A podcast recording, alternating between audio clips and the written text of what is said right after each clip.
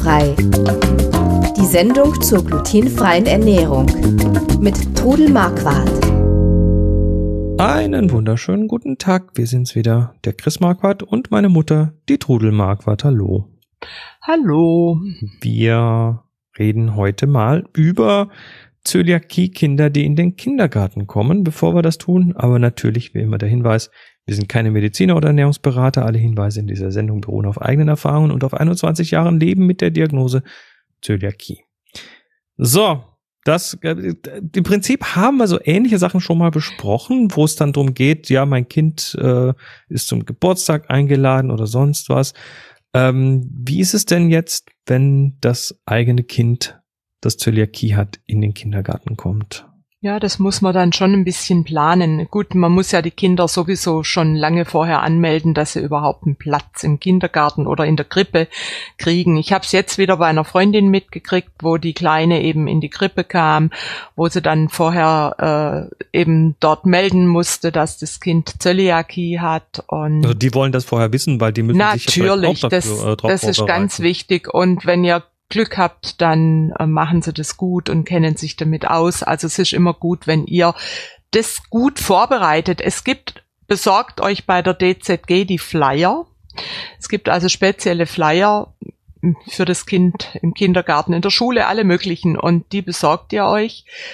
Äh, sprecht vorher mit den Erzieherinnen und ähm, erklärt ihnen, um was es da geht, was wichtig ist, dass ja, das Kind wird im Kindergarten essen. Heute sind die Kinder ja nimmer nur von acht bis halb zwölf dort, sondern meistens den ganzen Tag.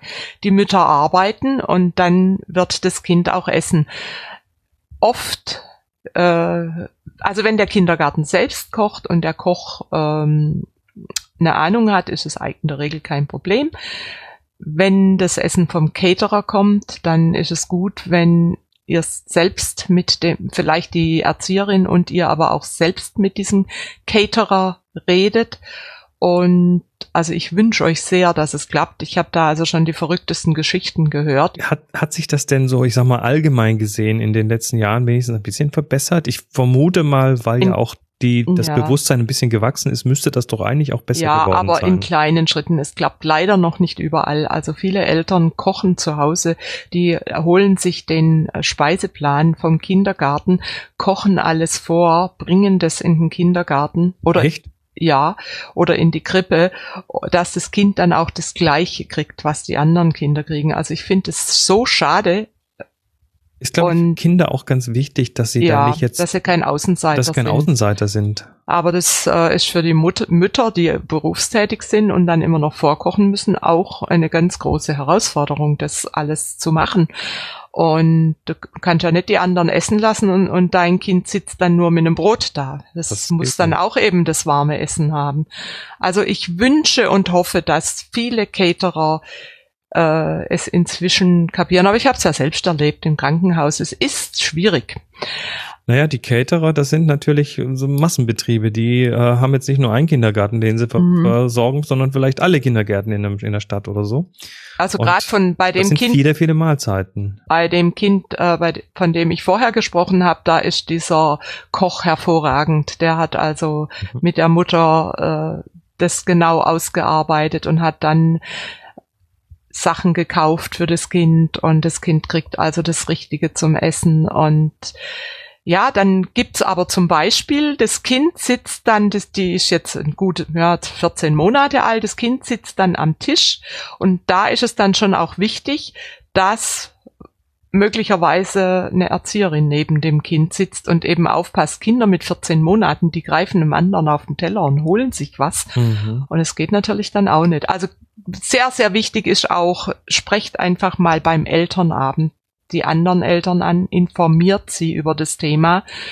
Und äh, ja, und wie gesagt, also da klappt es jetzt hervorragend bei diesem Kind. Ich würde wünschen, dass es also überall so klappt und wie gesagt, wichtig ist, dass dann eben die Erzieherinnen aufpassen, ist für die auch eine Herausforderung. Wie verhält sich's denn mit so Sachen wie zum Beispiel Fingerfarben und so weiter? Wenn die Kinder, die kleinen Kinder mit Fingerfarben malen, dann haben sie muss, die Finger muss, voll. Es muss ja, ja, glutenfrei sein. Muss glutenfrei sein. Wachsmalstifte müssen glutenfrei ja, sein. Ja, Knete.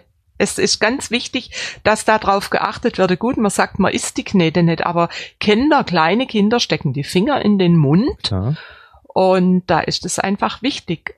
Also gerade jetzt bei der Jenny heißt die Kleine, die hat dann mal schnell, schnell ein Kekschen von einer anderen in der Hand gehabt und gegessen. Solche Dinge können passieren. Und da kann man eigentlich nicht einmal den Erzieherinnen einen riesen Vorwurf machen. Die passen wirklich, tun ihr Möglichstes und aber es kann tatsächlich so etwas mal passieren. Es sollte nicht passieren, aber es kann. Und deshalb ist also wichtig, dass die gut, gut äh, informiert werden, was wichtig ist und dass man eben auf Kontamination achten muss. Und die machen ja vielleicht auch mal miteinander mit den Kindern was, ein Obstsalat oder so, dass man da einfach weiß, um was es geht. Und und äh, ratsam ist zum Beispiel für dieses Zöliakiekind eine Box oder Dose mit Süßigkeiten zu deponieren, dass äh, die Erzieherinnen, wenn jetzt zum Beispiel die anderen Kinder was kriegen, zum Beispiel an Geburtstagen oder so, dass sie dann etwas hat, was sie diesem Kind geben kann. Es, Wieder, um es nicht in diese Außenseiterrolle zu bringen. Ja, und es gibt also eine ganz tolle Sendung, ähm, von, also die Sendung mit der Maus, hat eine äh, Geschichte gemacht, die gibt's als YouTube-Filmchen, wo man also sehr deutlich sieht oder hört und erzählt kriegt, anhand also eines Kindes, was eben auch Zöliakie hat, wie es diesem Kind geht, wenn es mal irgendwo hinkommt. Und es ist super erklärt, guckt euch mal dieses YouTube-Filmchen an und das wäre also zum Beispiel auch was für die Erzieherinnen, dieses mhm. Filmchen. Also und ich glaube auch, dass diese Episode speziell von unserem Podcast jetzt äh, vielleicht auch von, von Eltern weitergegeben werden kann an die Erzieher und Erzieherinnen. Ja. Deshalb also hier ein Wort an euch, die ihr, die ihr die Kinder äh, beaufsichtigt im Kindergarten. Ähm, eine Zöliakie ist eine echte Krankheit. Es ist nicht eine, oh, ich, ich mache jetzt mal die Mode mit und äh, will jetzt nur noch glutenfrei, weil das ist gerade in, sondern es ist tatsächlich eine Krankheit, die auch sehr schwere Konsequenzen haben kann. Kinder und, reagieren ganz, ganz heftig. Genau. Und eine Zöliakie bedeutet, der Darm ist geschädigt und äh, kann mit dem Gluten nicht umgehen. Das Gluten ist quasi fast überall drin und man muss ganz, ganz aufpassen. Auch kleine Kontaminationen reichen schon aus, um große Effekte zu haben. Und der, der einzige Weg, es gibt keine Heilung, sondern der einzige Weg ist tatsächlich, äh, die, das Gluten zu vermeiden.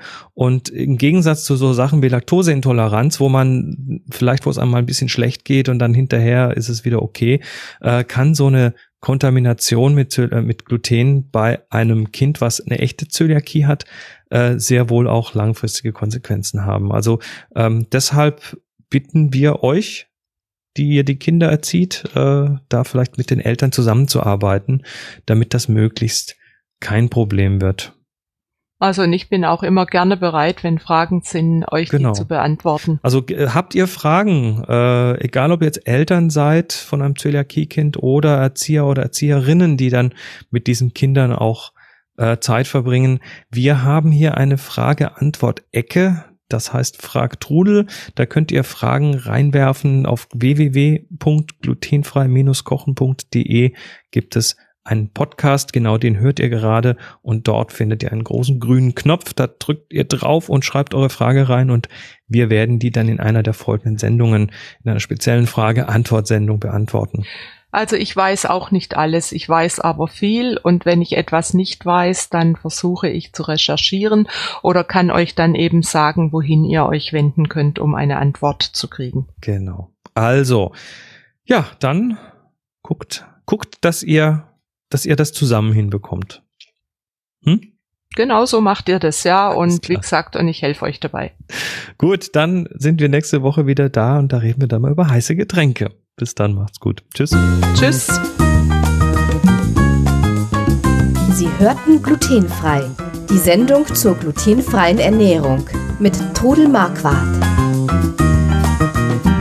Über 900 glutenfreie Rezepte und weitere Informationen auf www.glutenfrei-kochen.de.